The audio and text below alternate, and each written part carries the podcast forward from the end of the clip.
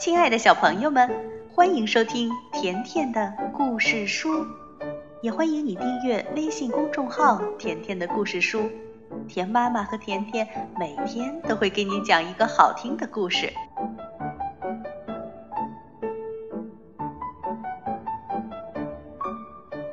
小朋友，上一次甜甜给大家讲了《不可思议的钥匙奶奶》的第一集。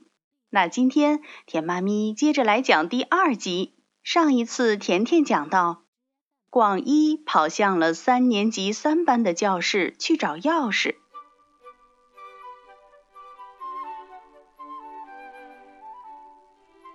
教室里黑乎乎的，一个人也没有。幸好教室的门还没有被管理员锁上。广一赶紧走到了自己的课桌旁。可是找遍了课桌的周围，还是没有找到钥匙。突然，广一想起来，今天第四堂课是音乐课，于是他便跑去音乐教室找了一遍，但是结果依然是白搭，还是没找着。走出校园时，广一都快要哭出来了。妈妈要六点过后才能回家，可离到六点还有两个小时的时间呢。要去哪儿度过这段时间呢？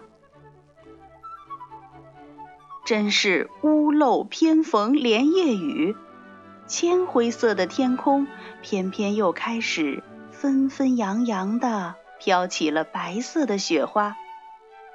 如果是平常下雪的话，广一都会很开心。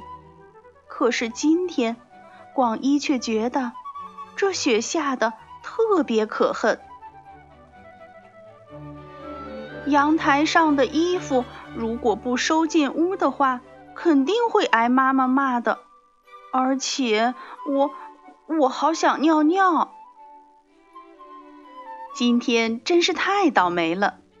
广一觉得自己现在是天底下最悲惨、最不开心的人，无聊而丧气地走在回家的路上。广一想着应对的办法。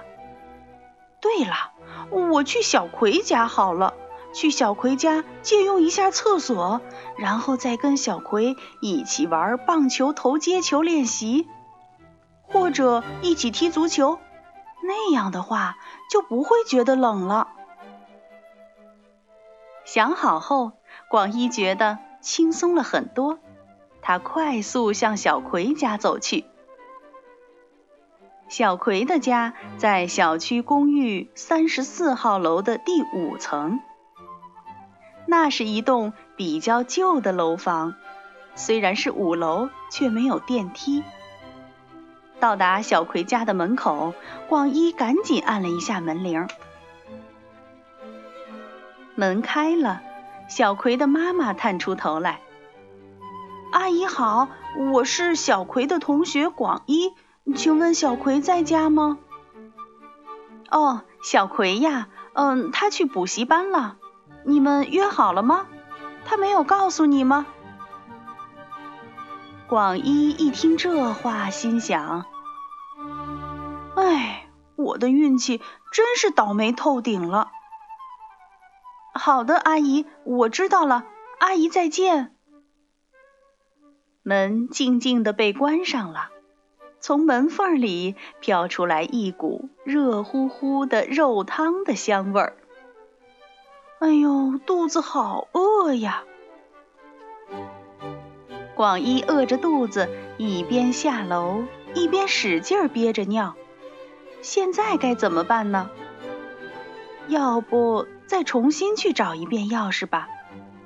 但是天上飘飘零零，一直在下着雪，应该很快就会把小小的钥匙掩盖住的。估计再找一遍也是白搭。对了，去小不点儿家看看好了。广一突然想起了他的另一个小伙伴。广一满怀希望地摁了一下同住在小区公寓十七号楼四层的小不点儿家的门铃。没想到的是，小不点儿的爸爸开的门。他是个出租车司机，总是有很多话，是个超级能说的大叔。哟，你是小不点儿的朋友吧？呃，但是现在他正在复习功课呢。我一不盯着他的话，他马上就偷懒不学习了。小不点儿从他爸爸的后面探出头来，很为难地伸了伸舌头，仿佛是在说：“我也不想复习什么功课，但是没办法，我爸爸总是啰里啰嗦的。今天就不能和你一起玩了，只能等下次了。”因为小不点儿的爸爸在。广一说不出想借用一下厕所的话，也说不出他要一个人玩，只是想要借一下小不点的球的话。嗯，好的，叔叔再见。啊，好，好，好。哎呀，好不容易来找小不点玩，真是不好意思了。广一一边听着小不点爸爸的声音，一边开始往楼下走。哎呀，原来小不点儿的爸爸对小不点儿也是望子成龙。哎，我好想上厕所，怎么办呢？